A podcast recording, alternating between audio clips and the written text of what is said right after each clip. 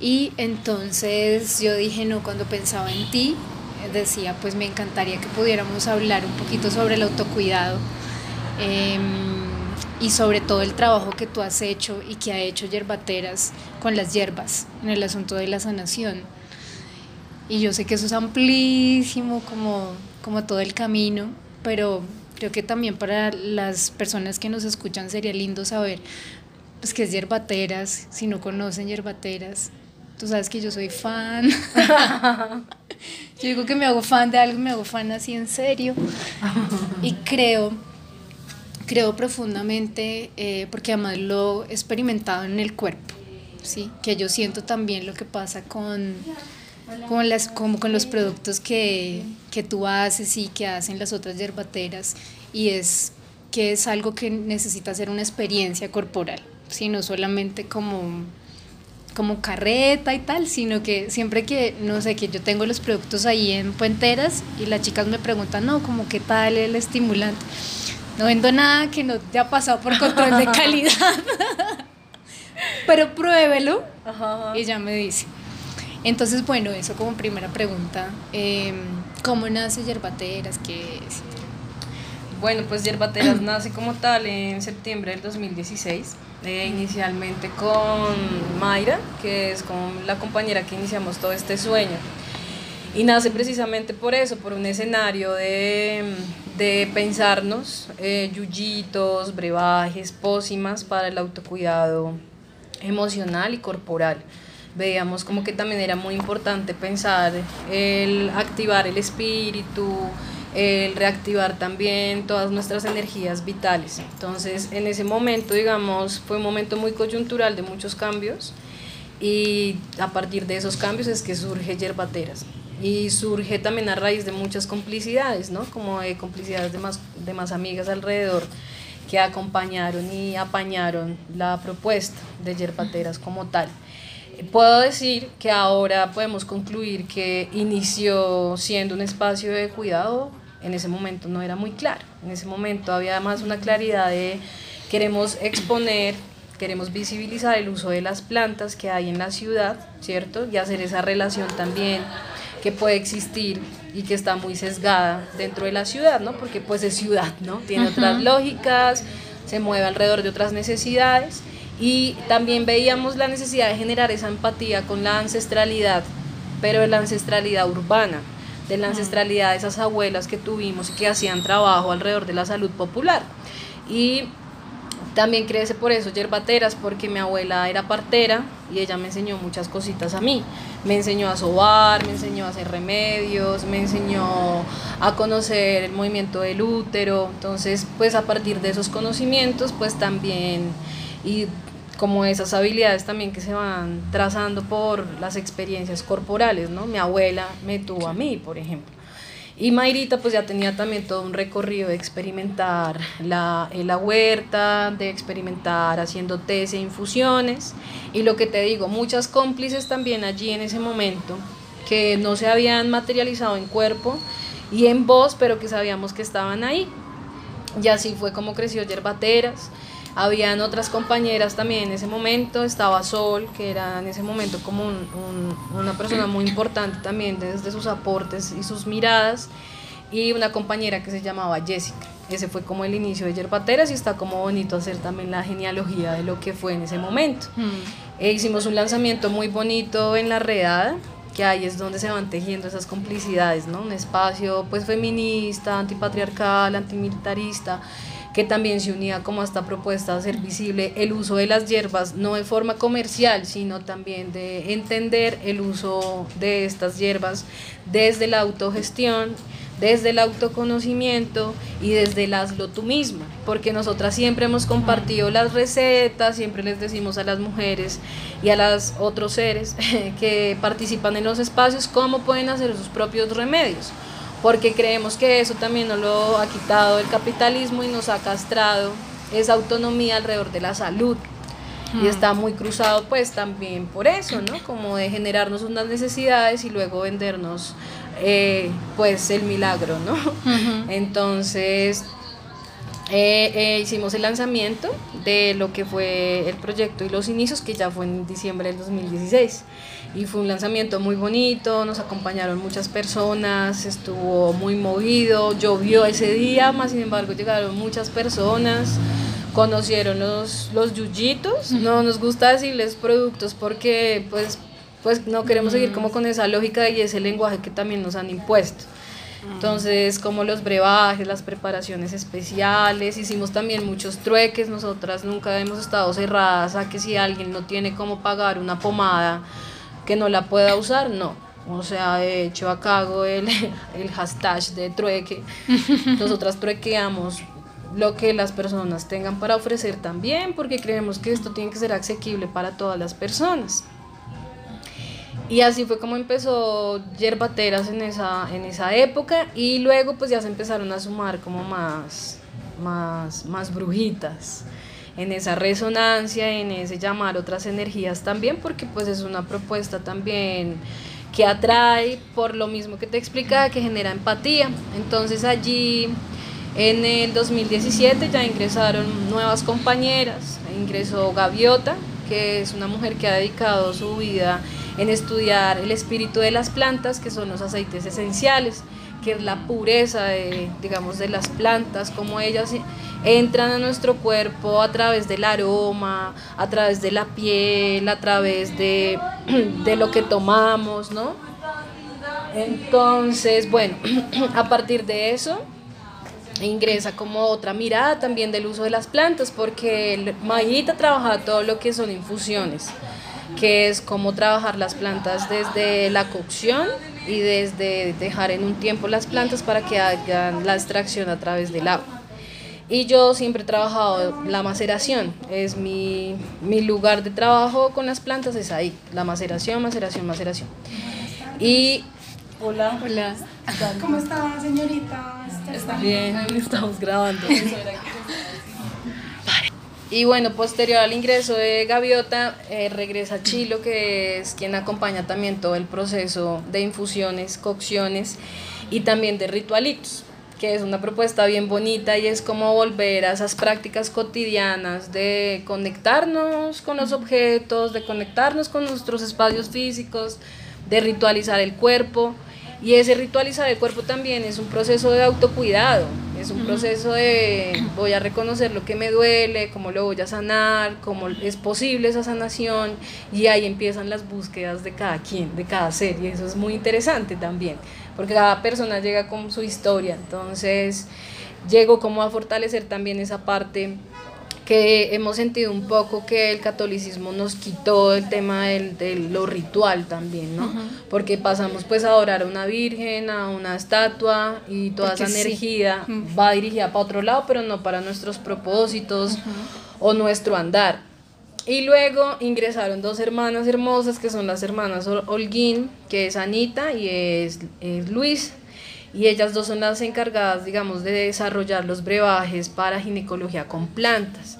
Y este ha sido un andar muy interesante porque ellas han puesto como en, en debate, han visibilizado también esas necesidades de sanarnos, nuestros úteros, nuestras afecciones, pero también desde un lugar emocional, ¿no?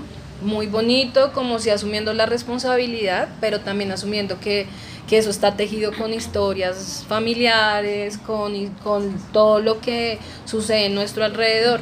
Entonces, este, desde el 2017 y todo, todo lo que fue también 2018, como una tarea muy fuerte de, de hacer estos, estas investigaciones para hacer los brebajes de ginecología con plantas y pues allí también se, se, se, inició a hacer una atención personalizada a las mujeres que tuvieran afecciones ginecológicas. Entonces empezaron a llegar las, las chicas muy jóvenes, pero luego a la próxima consulta ya traían a su mamá mm. y así como que también se fue tejiendo una gran red de cuidado también interno eh, en cada, pues sí, como en cada, en cada familia o en cada relación también allí, ¿no? Claro, porque además es una mirada muy distinta del, de, la, de la ginecología O sea, es como ver tu cuerpo, ver tu útero desde un lugar en donde te hablan de la emoción, ¿no? Es que esa enfermedad física está relacionada con tu emoción, con tu historia, todo lo que estás diciendo.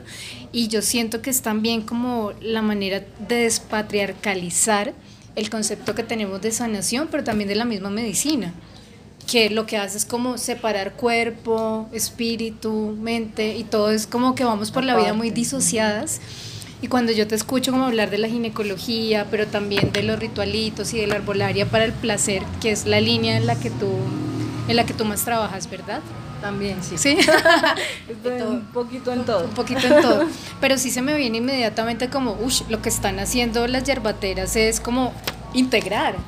O sea, integrar eso que hemos visto como por aprendizajes culturales, Em, por nuestro mismo pensamiento cartesiano, hemos sido tan escolarizadas, somos sujetas, digamos que, que, que, no sé, como que muchas veces estamos muy en la cabeza, por ejemplo, y se nos olvida que tenemos y que somos un cuerpo y que además tenemos un corazón al que le duelen también las cosas, ¿no? Entonces como que me parece súper bonita esa propuesta de ver el autocuidado, pues desde la perspectiva holística, como tú la estás nombrando, y ahí sí me gustaría un poquito de pronto que, que, que, nos contaras qué sería desde aquí el autocuidado, porque es una palabra que está súper de moda, como que se dice en todos los lugares, pero a veces como que no, no llegamos. Bueno, pero entonces un poco como por concluir, como eh, de que es Yerbateras, pues es eso, como que es una plataforma, es un grupo de mujeres que nos reunimos como alrededor de buscar soluciones, de visibilizar también, de construir y de tejer también con otras mujeres remedios, brebajes para acompañar todos estos procesos, ¿no? Entendiendo pues que somos muy diversas, que cada cuerpo es muy distinto y que cada mujer está pasando por búsquedas distintas. Y eh, bueno, y bueno, otra parte muy importante de Yerbateras que me parece también lindo como mencionar es el tema de los talleres, ¿no? Que también está como muy cruzado por encontrarnos, por encontrar un espacio para nosotras, para conversarlo y hacerlo público también, porque nos hemos encontrado también eso en los talleres, que las mujeres piensan que eso solo les pasa a ellas. Sí. Y es como, no, esto es un problema que le pasa a todas, bien es estructural, hay una violencia que está marcada históricamente por el hecho de ser mujeres, y es un lugar también de generar mucha conciencia también del contexto, ¿no? De qué, qué significa ser mujer en Colombia, qué significa ser mujer en Colombia, pero en Bogotá, de ciudad, entonces eso también ha sido muy interesante como para desatar esas otras violencias, ha sido un proceso también muy bonito. Ya el año pasado hemos hecho talleres de ginecología con plantas, talleres de ritualitos, talleres de manejo de aceites esenciales. Que además son muy lindos porque yo que he estado, como que puedes tocar las plantas, olerlas, bueno, si estás en el de ginecología, te llevas un ovulito, aprendes lo que tú estás diciendo y hazlo tú misma, te llevas la receta y y una misma va experimentando también y yo siento que es una manera como de pues de conectarse también con el poder yerbatero y de sanación que cada una tiene como sobre sí misma. Sí, también es como un encuentro de, de, de, ese poder también, que puedes tener voz para sanarte a ti misma y, ayudar también a sanar a las otras. Es un proceso también que es de reconocerte con un montón de situaciones que tú puedes resolverte y ese proceso de ayudarte a ti misma te ayuda, ayuda a las otras. Por supuesto. Entonces, bueno, eso como para concluir que es yerbatera. Son un montón de brujitas haciendo cositas y no solo somos nosotras, ¿no? Hay un montón de mujeres yerbateras con las cuales también nos hemos aliado para hacer masajes, para hacer terapia respiratoria, para manejo de la sal, para el manejo de otras ciencias allí también. Cristales. estamos ahí como cruzando también, así que si hay más brujitas por ahí, pues se que estén escuchando. Que van a escuchar este audio, pues que nos pueden escribir. Contamos con un espacio que con mucho amor hemos construido ya hace más o menos desde hace nueve meses. Y es el taller, la casa taller de yerbateras, que es un espacio abierto donde hacemos los talleres. Así que eso también ha sido como muy bonito poder contar como con una guarida y con un espacio seguro para, el grupo, pues para las mujeres. Eso. Y bueno, ahora frente a lo que es el autocuidado para yerbateras, es, es un conjunto de decisiones que las mujeres han de tomar desde su análisis y desde sus contextos para estar bien, ¿no? Como de poner límites, de cambio de prácticas, de cambio de hábitos, de cortar relaciones, de reflexionar también sus orígenes, de reflexionar en lo que están y dentro de sus proyectos de vida. Entonces es muy bonito porque es algo que se viene hablando como muy de moda, pero también es porque se está haciendo visible desde el feminismo que es importante el yo, es importante el individuo también, es importante como centrarse cada una en sus proyectos de vida, porque pues las mujeres estamos muy dadas a cuidar todo el tiempo, ¿no? A cuidar, entonces yo cuido a mi mamá, cuido a mis hermanos, cuido a mis amigas, estoy en el activismo, estoy acompañando esto, acompañando un sinfín de procesos, pero me descuido yo. Entonces sí creo que ese llamado a, oye, ponte tú en el centro, te hace replantearte la vida definitivamente, te hace dedicarte más tiempo para ti, te hace repensarte las relaciones que tienes. Y en esas búsquedas de cada quien en sus cuidados pues vienen como las plantas a acompañar, ¿no?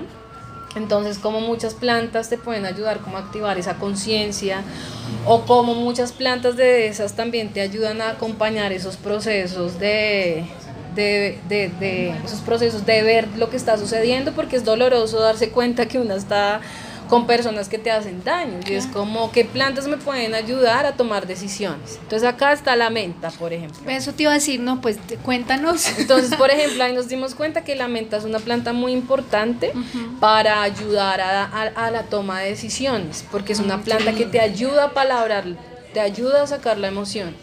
¿No? Entonces, como la rosa mosqueta también es una, una planta que nos ayuda mucho como al amor propio, como activar ese amorcito también allí interno, el toronjil, como el romero también te ayuda como a estimular la memoria, eh, como también empiezan a aparecer afecciones físicas a partir del darme cuenta que no cuido mi cuerpo y ahí entra por ejemplo la marihuana, entra la ruda, que son plantas que te ayudan a estabilizar de nuevo muchos los, todos los sistemas inmunes, circulatorios, el muscular. Entonces son plantas de poder que te ayudan a activar también bastante tu cuerpo. Y por ejemplo, otra planta que yo estoy enamorada, que es la mandrágora que es una planta así que para mí ha sido muy importante dentro de mi proceso también y por eso es que ha generado tanta empatía también yerbateras, porque son a partir de muchos procesos personales que compartimos con las compañeras.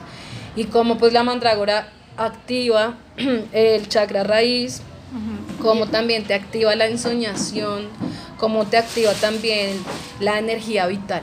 ¿Y cómo podemos trabajar con la mandrágora? La mandrágora se puede trabajar de muchas formas, las puedes macerar en aceites vegetales y usar como un aceite. Yo recomiendo que se utilice en el pecho ¿sí? y en el útero, como en estos dos lugares como principales. Y también se puede utilizar en baños como activador. Y bueno, pues la mandrágora como ahí conectando también con los sueños, que los sueños nos permiten como vernos en el subconsciente, ¿no? Ahí en ese encuentro con el yo que se deja de lado. Y bueno, pues así un sinfín de. Y era la planta de las brujas, además. Sí, es una planta además de resistencia, porque quien tenía antes una planta de mandragora eh, sembrada en su casa ya era marcada como bruja y perseguida. Y bueno, es una planta que es una planta de poder porque maneja todos los elementales, el fuego, la tierra, el aire, el agua, ¿no? Entonces es como también ver cómo todos esos elementales también están dentro de nosotras y también los podemos activar.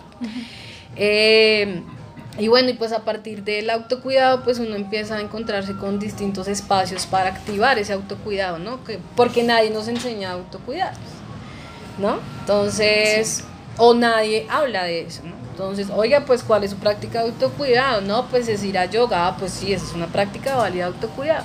¿Cuál es tu otro? Y así, como nos hemos encontrado, ¿no? Pues ir a nadar o escribir, o eso que te decía de poner los límites, o dedicarme más tiempo para mí también, de escribir, de tomar decisiones concretas en mi proyecto de vida, de centrarme en mi salud, como que hemos hemos, nos hemos dado cuenta como de eso también, ¿no? Que objetos también pues, se pueden ir cruzando en ese camino del autocuidado.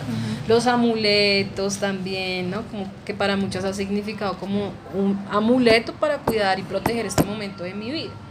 Y eso, como que eso es lo que nos hemos ido encontrando allí también en muchas chicas, es como ese lugar del yo, de no descuidarlo, de no estar ahí perdido.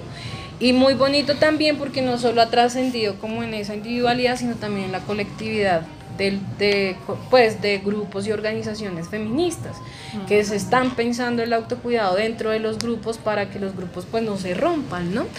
Porque eso también sucede y pues eso también hay que hablarlo, los grupos también se cansan y el grupo pues es uno y ese grupo también hay que cuidarlo. Entonces ahí también está el tema del co-cuidado, ¿no? Como yo también me aprendo a cuidar a mí misma, pero también cómo estoy tan perceptiva de poder cuidar a mi otra compañera. Entonces también hemos hecho como espacios de mm, con varias organizaciones de hablar del autocuidado también dentro de, de las redes, pensando también en la sostenibilidad de la revolución feminista, para que no nos rompamos, ¿no? Y es, es urgente, es urgente. Es urgente. Sí, porque el activismo también, es decir, te lleva la mirada hacia afuera, ¿no? Y nuevamente es como el reto, no sé, siento yo, es como, como, como tejo el puente, ¿no? Como estoy tan adentro como afuera, como definitivamente si estoy en esta conexión del autocuidado, que es el automor radical también, y me pongo en el centro, como tú has dicho, pues puedo definitivamente como compartirme también Sí, igual esto ha sido bien complejo, ha sido una discusión que pues ha trascendido en muchos aspectos, ¿no? Porque mm. si han habido muchas críticas como en estos espacios no hay cuidado hacia las compañeras. O de la compañera lo da todo y está súper descuidada de ella, ¿no? Como, como que también se está poniendo sobre la mesa y está bonito como pasar de la crítica y el señalamiento mm. a pensarnos formas de autocuidar también esos espacios colectivos. Y también he visto algo y es que siempre las muchas mujeres asumen que algunas activistas son responsables del cuidado de los colectivos, como que todo el tiempo es como, bueno, y ustedes están, ¿qué están haciendo por? ¿Qué, ¿Y por qué no hacen esto? Es como, hey, compañera, te invitamos también a que lo hagas vos, te mm. invitamos a que tú también te lo pienses porque pues no todas tenemos la solución, esto también está en construcción, ¿no? Porque son espacios que no estaban. Entonces eso también ha sido como muy lindo, como, ven, pues también piénsate tú algo, o creémoslo, o sí, como en esas invitaciones. Pues ponte la pregunta, también es como cada una tendría que hacerse la pregunta. Y no esperar a que se le resolviera. A que se resolviera, sí. Pues mágicamente. Y bueno, el, la otra área que también vemos como muy importante, el autocuidado, que pues ya estaba como desde desde el inicio de la conversación, que el tema de ginecología con plantas, también mm. lo vemos ahí, porque la ginecología pues aborda muchos aspectos también, y uno de esos también es el tema de, del placer, ¿no? Del placer y cómo no lo vivimos. Y pues de allí es que nace este, esta línea o es como este accionar alrededor del placer de los cuerpos, eh, de, los, de los cuerpos distintos, que es el deseo, eh, sí, como todas estas lugares que nos han educado desde una mirada también muy patriarcal. Entonces de ahí nace también la propuesta como de, de hacer yuyitos para el placer, entonces que el estimulante sexual, que el estimulante sexual de, de, varios sabores para experimentar nuestro cuerpo, para poder hablar de autoestimulación, de masturbación, y eso ha sido muy bonito y muy como muy interesante porque muchas mujeres han iniciado también sus procesos de sanación a partir de encontrarse en el placer y cuestionar qué es el placer, ¿no? También como nos han educado alrededor del placer y una mirada también muy, muy demasiado racista, eh, eh, hiper, hipersexualizando los cuerpos también, entonces encontrándonos también como con otras miradas también allí a partir del placer y de esa activación también a las que nos invitan muchas planticas, ¿no? Entonces ese también ha sido como un lugar como bien bonito de ese autoexplorar el cuerpo alrededor de la sexualidad, de otras, de vivir las sexualidades de otras prácticas también tan hegemónicas, de encontrar también otras rutas, de encontrar también que el placer no solamente es vivirlo a partir de la penetración, sino también a través de la danza, a través de los olores, a través de la comida, a través de las conexiones que haces con el agua, a través de las conexiones que haces con las diosas que también están allí muy marcadas en esa espiritualidad también. Entonces, y eso también ha sido un poco ese taller de herbología para el placer, ¿no? Como hablar de esas otras diosas que están ahí, que no solo existe el referente de Afrodita, sino que también están muchas diosas marcadas por Mesoamérica, marcadas pues en el sur, marcadas en África, en Asia, en las Polinesias, hawaianas, entonces como hacer como también una mirada histórica de lo que ha sido el placer para las mujeres, no solo de ahora, sino desde hace muchos, muchos años. Háblanos un poquito de, de eso, porque cuando, bueno, creo que pasa con el placer lo mismo que pasa con el amor que es pensamos en el amor y pensamos en la pareja y pensamos en esa, en esa burbuja impenetrable y no sé qué, que termina rompiéndose de malas maneras generalmente, porque así como no tenemos educación en el autocuidado, pues tampoco en emociones, ni en cómo amar, ni en cómo vincularnos. También son como las agendas pendientes, siento yo, en nuestros aprendizajes como humanidad. Entonces, em, en, el, en el erotismo, o sea, cuando te escucho y dices, bueno, eh, también como placerizar todo nuestro ser completo con los elementos, con otras experiencias, aparecen las diosas, que me encanta que las traigas, porque em, hay unos perfumes eróticos que yo he traído a Puenteras y ha sido muy lindo, porque para las mujeres es muy impactante.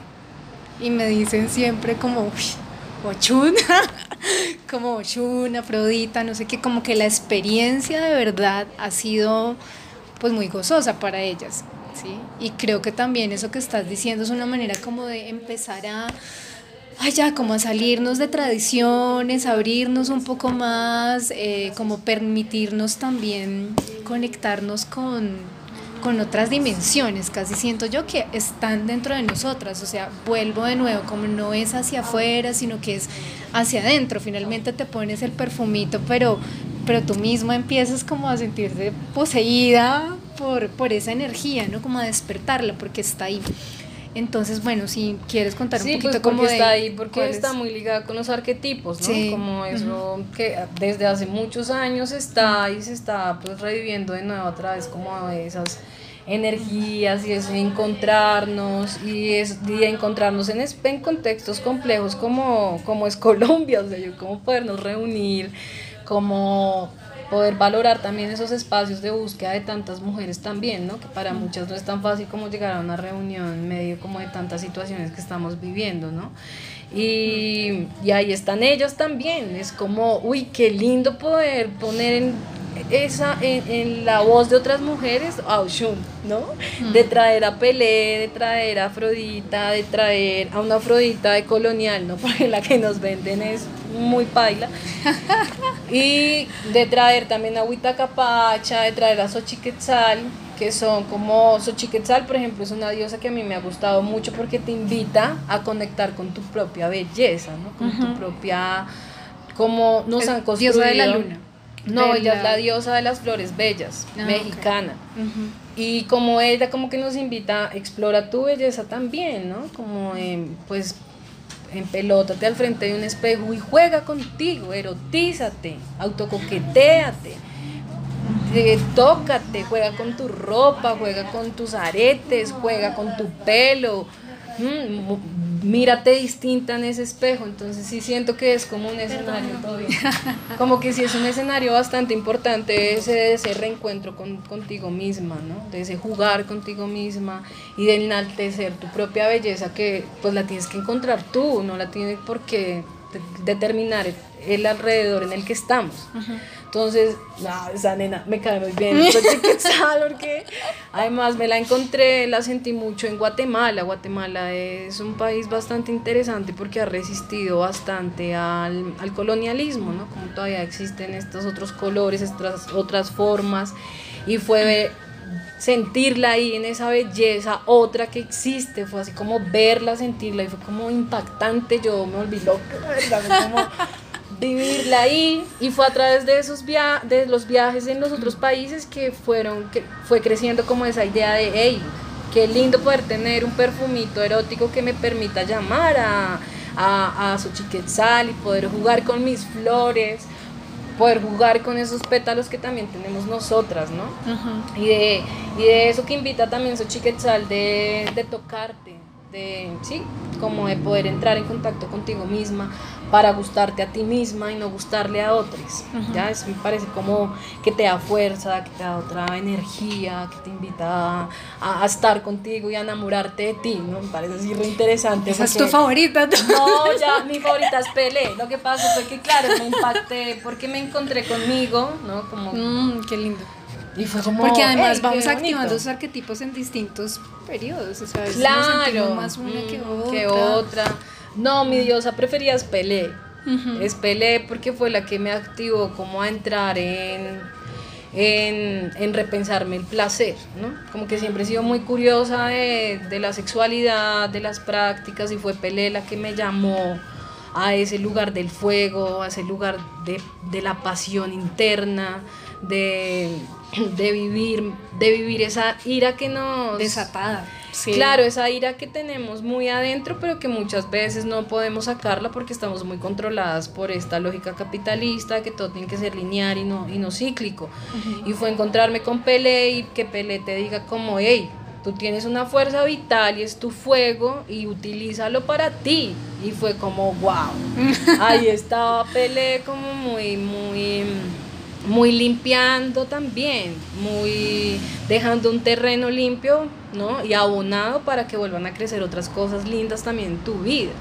Y eso pasa mucho también dentro de las relaciones sexuales y dentro como de esos encuentros sexuales que tenemos y que a veces nos dejan mal por las inseguridades, por esos prejuicios que hay basados en la raza, en el género, bueno, todo lo que Sí, en unas estéticas supuestamente las que hay que aspirar y entonces, claro, pues le dice como quema todo eso y renace, se, se ceniza y renace de nuevo, que hay mucho terreno para andar. Entonces, por eso me gusta también mucho Pelé, porque nos han reprimido mucho la ira y la ira es algo muy potente para transformar situaciones. Así que estoy como muy enviada con su chiquetzal, pero realmente Pelé es la que más, pues, más ha avivado todo en mí. Y bueno, pues está también Oshun, que es como la diosa de las aguas dulces, que nos activa como ese fluir interno también que tenemos, ¿no? Y ese fluir interno que tenemos, cómo se activa a través de la danza, y cómo la danza nos activa las caderas, y cómo las caderas me activan también el contacto con otras personas, y con, con lo más mínimo de lo que está a tu alrededor, ¿no? Como esa activación de mi cuerpo me conecta también con lo otro que hay a mi alrededor. Entonces sí, Oshun es como muy importante para reactivar también el, la espiritualidad, activar también tu, pues, tu vitalidad. También me gusta mucho Oshun porque la conocí en la biodanza. Eh, que es una práctica muy bonita, pues para mí es un espacio también de mucho autocuidado porque es un espacio que dedicas a ti, a danzarte a ti y a danzarte a ti encontrándote con otros. Y ahí fue como conocí a Oshun, por ejemplo. Y, mm, y, pues bueno, la otra diosa que es muy importante, que es de acá, de comunidad chipcha, que es eh, la Huitacapacha, que es la diosa de la luna, ¿no? Y ella es la diosa también de la lujuria, de encontrarte en la noche, de jugar en la noche, de ser estratégica. De hecho, pues a ella la castiga Bochica por desobedecerle, porque ella organizó además una rebelión en contra de los españoles, o sea, ella fue una mujer muy importante porque se reveló en ese momento histórico tan importante y ella decidió pues hacer de su vida lo que se le dio la gana, pero de forma también organizada. Entonces también es muy bonito porque es politizar también estas decisiones. Sí, porque también a veces se deja ahí como el placer de, ay, sí, el goce y el disfrute del cuerpo. Y no, pues también es un lugar de hacerlo visible y son una cantidad de decisiones que tú tomas también en tu vida para poder vivir tranquila tu placer, ¿no? Mm. Porque el placer está, está muy limitado, ¿no? Por la maternidad obligatoria. Y pues ahí entra eh, Huita Capacha a decir, como yo no voy a seguir esos roles, yo quiero ser otra, ¿no? Entonces a ella la vuelven una lechuza. Y pues el aprendizaje ahí con, con Huitacapacha es como no nos quejemos como de lo que nos sucede, sino aprovechémonos de esas situaciones. Y es repotente ese mensaje. Y fue como, ya, pues ahora soy lechuza, pues ahora voy a ver mejor en las noches, voy a ser mucho más estratégica. Por eso es que ella es la diosa de la luna, se convierte en esa deidad también de la luna, estar ahí. Pero por rebelión, por... esa desobediencia también que hay ahí. Igual, pues claro, yo hago una interpretación muy desde esos lugares, ¿no? como dando otra mirada también, ¿no? Porque pues quien, quien, quien ha escrito la historia han sido pues los manes, ¿no? Pues ahora nosotros reinterpretémoslas también bajo todo lo que hemos aprendido desde el feminismo. Y bueno, la otra diosa que está ahí como muy presente es Afrodita, ¿no? Afrodisiaco, Afrodita, está ahí como muy ligado. Y bueno, pues Afrodita también, así fue una diosa como muy autónoma también, una diosa como muy vengativa en su ser. Y eso pues también es otro lugar que no nos permiten, ¿no? Como las mujeres malas tienen que estar súper controladas, entonces también ahí está esa maldad que está ahí también en Afrodita, de, de, invitarnos también a jugar con nuestras aguas muy profundas, ¿no? Ella invita mucho como a la profundidad después de todo esto superficial que nos han vendido de ella y que la sexualidad tiene que vivirse bajo estas estéticas tan marcadas por la mirada patriarcal, ella te invitas como a esa profundidad también de tu ser, ¿no? Y cómo te puedes vivir también la pasión desde otros lugares, como eso. Y a partir de eso, pues creamos los, los perfumitos eróticos. Creo que es como toda esa emocionalidad y toda esa pasión que está ahí y pues que no nacieron como de la nada, nacieron de haber hecho como este recorrido por los distintos territorios, de sentarnos a hablar con otras mujeres, de escuchar experiencias de otras mujeres. Y como todas estas historias, todos estos lugares de las diosas también a otras mujeres les han activado otras cosas en sus vidas. Y fue como, hey, qué lindo que hayan unos aromas que conecten con eso también. Entonces, eso también es chévere en yerbateras y es que cada cosita que se hace tiene una historia, ¿sí? El estimulante de jengibre tiene una historia. Hay investigación, es decir, hay, hay trabajo, trabajo de, campo, hay sí, por el de magia salvaje que es del estimulante de chocolate, pues también nace como de un, de un viaje que se hizo a Ecuador. El de flor de loto, pues pensado así como desde hace un montón de, como unos que 10 meses y hasta diciembre se, se pudo hacer el menjurje como que todo, el aceite de marihuana, el de mandrágora, los rolones, como que cada cosita fue naciendo como de eso. Entonces también está chévere eso, como ir brujeando, ir metiendo como cada historia, cada vez que se brujea con yerbateras y ya. Claro, y ahí los viajes sí han sido, em, digamos en tu caso, como imprescindibles para poder nutrir. Sí, es muy importante, ¿no?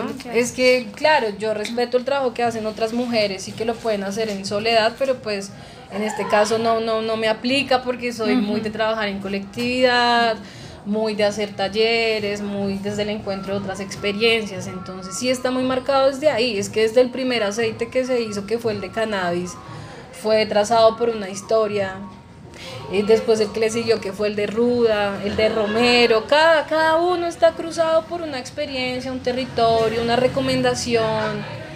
Entonces sí, sí está como muy cruzado de, tener ese calderito de preparar menjurjes también con historias, como eso, está bien lleno de, de magia. Muy lindo, Tef. Bueno, pues gracias. Yo creo que ya acá tenemos como bastante tiempo. Además que yo me emociono hablando. Sí, sí, sí. Se, se, le, se le siente el amor, pues. sí, es como algo que apasiona, sí, bastante. Yo creo que por eso también llega tanto, ¿no? Porque de verdad, como que ahora que tú cuentas que detrás de cada uno de los yuyitos, palabra tan bonita, eh, ahí hay un camino, pues hay unos viajes, hay unas preguntas vitales y hay un ponerse ahí, también como desde, desde tus propias como no sé, como sentires y, y preguntas. Así que maravilloso. Gracias.